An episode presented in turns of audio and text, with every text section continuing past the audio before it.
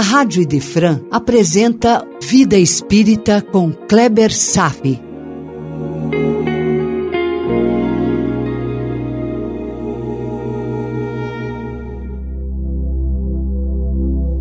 Os Mensageiros, capítulo 1 Renovação, parte 2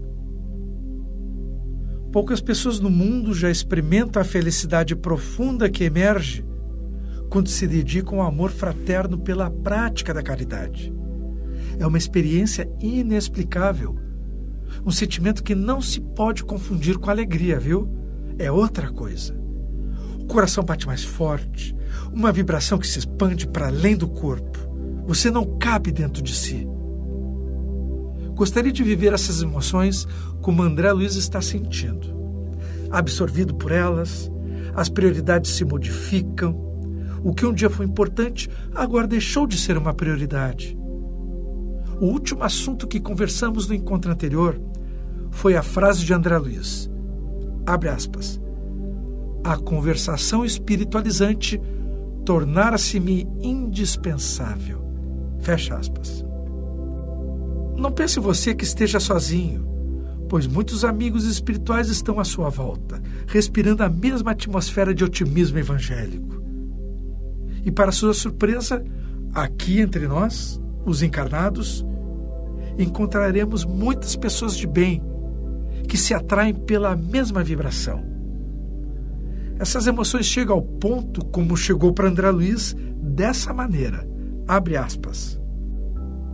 Aprazia-me antigamente torturar a própria alma com as reminiscências da terra. Mas agora perdi totalmente a paixão pelos assuntos de ordem menos digna. Fecha aspas. Observou bem? Os interesses se polarizaram para novas direções. Uma pessoa que já está nessa faixa de existência, ah, ela pode sofrer um tipo de deslocamento e por isso surge a necessidade de uma readaptação para que ela não se desvincule do mundo também. Caso contrário, a emoção pode se transformar em fanatismo.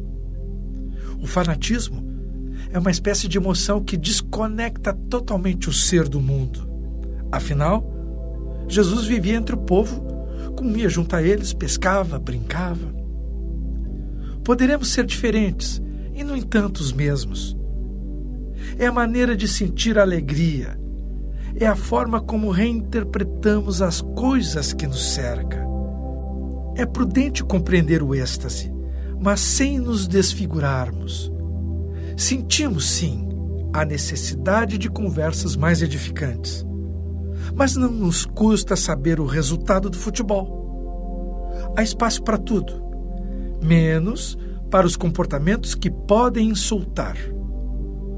Poderemos fazer as mesmas coisas, porém buscando novos interesses, como André Luiz ressalta, abre aspas as próprias descrições dos enfermos nas câmaras de retificação estavam desprovidas de maior interesse.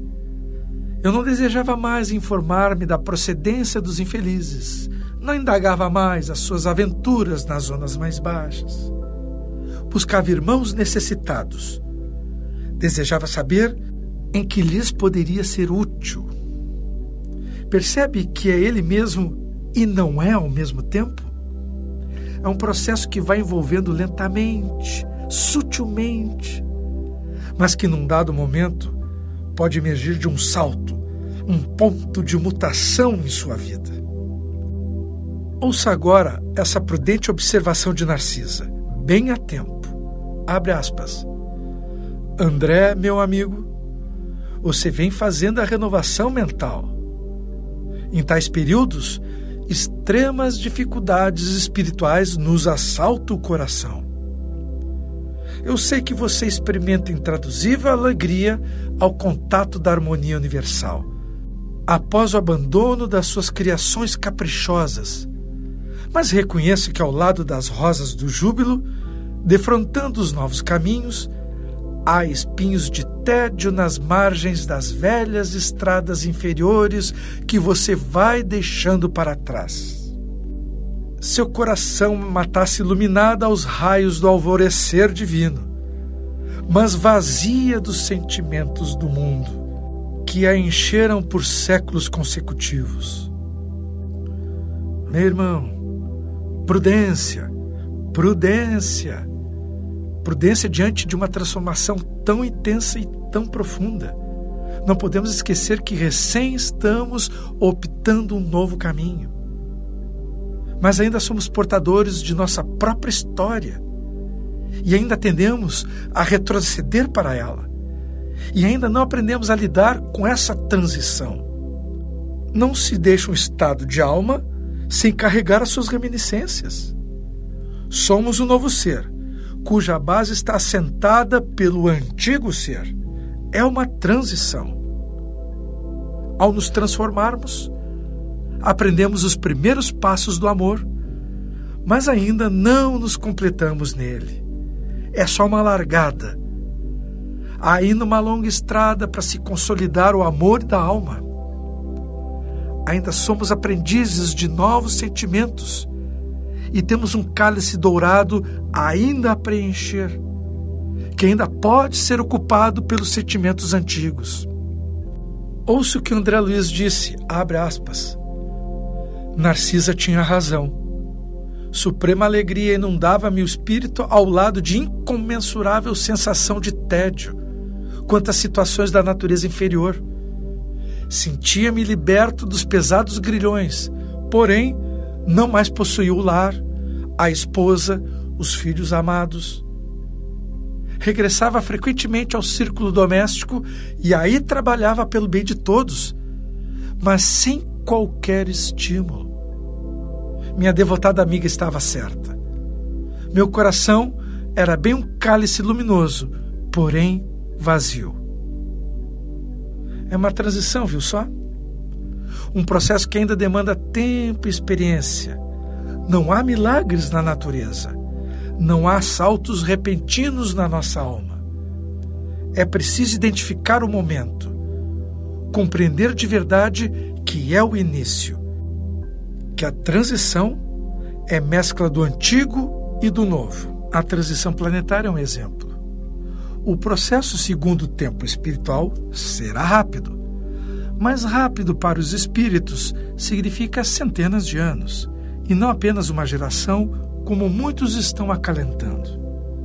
A urgência se transformar, na verdade, significa que o prazo é de poucas centenas de anos mas é preciso entender que o mundo se acomoda aos poucos num movimento lento e suave, sem rompantes. André Luiz vive bem o deslumbramento das novas emoções, ao mesmo tempo que percebe que ainda falta uma caminhada para se operar as mais profundas transformações. Para nós vale o mesmo.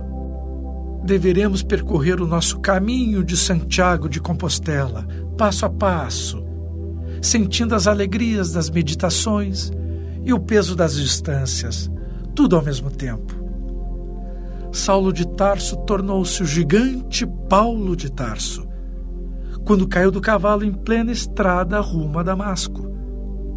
Foi ofuscado por uma luz brilhante que perguntou: Saulo, Saulo, por que me persegues? Mas quem é o Senhor que me dirige a palavra? Sou eu, Jesus, aquele que você persegue. Essa, a propósito, foi a última aparição de Jesus aqui na Terra. Paulo de Tarso viveu uma longa história de transformação que certamente antecede a sua própria existência naquela época. A sua transformação aparentemente foi relâmpago, mas ninguém se torna Paulo de Tarso numa única existência. A evolução é suave e o progresso é inexorável. Muitas encarnações e experiências foram necessárias até chegar à sua conversão em Damasco. A lição de Narcisa não termina por aí. Ela consegue transmitir um conceito tão profundo sobre o entendimento da boa nova, fazendo uma divisão entre duas categorias de pessoas que estudam o Evangelho aquele que se fixa nas palavras dos ensinamentos e aquele que vive a sua expressão. Há grande diferença entre conhecer e viver a expressão do Cristo.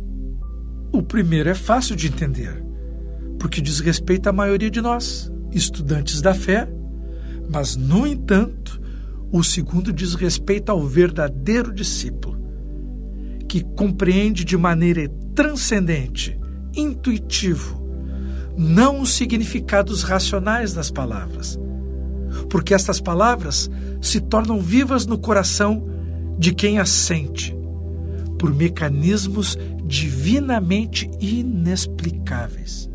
Vejamos, abre aspas. Quando o espírito do homem se envolve apenas em cálculos raciocínios, o Evangelho de Jesus não lhe parece mais do que um repositório de ensinamentos comuns. Mas quando se lhe despertam sentimentos superiores, verifica que as lições do Mestre têm vida própria e revelam expressões desconhecidas da sua inteligência à medida que se esforça na edificação de si mesmo como instrumento do Pai. Quando crescemos para o Senhor, seus ensinos crescem igualmente aos nossos olhos. Dois termos magníficos. O Evangelho tem vida própria. Essa vida que só é perceptível aos olhos que veem, melhor ainda, ao coração que sente. O segundo termo. As lições de Jesus revelam a expressão desconhecidas para a nossa inteligência. Por isso, o Espírito Alcione nos recomenda o estudo do Evangelho na seguinte sequência, lá no livro Renúncia de Emmanuel, pelas mãos de Chico Xavier. Abre aspas. O Evangelho deve ser conhecido, meditado sentido e vivido. Fecha aspas. E essa foi a recomendação de Narcisa para André Luiz, para que ele enche o seu cálice que recentemente ficou dourado. Essa é a recomendação extensiva a todos nós. Estamos dando os primeiros passos. É preciso conhecer as coisas, precisamos meditar sobre elas.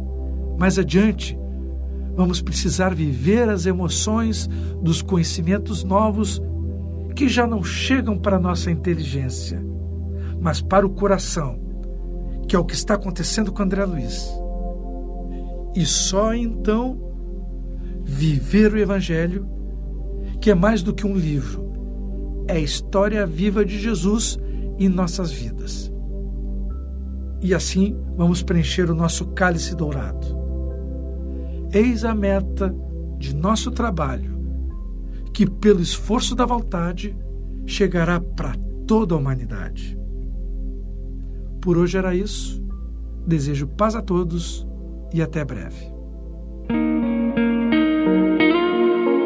A Rádio Idefran apresentou Vida Espírita com Kleber Safi.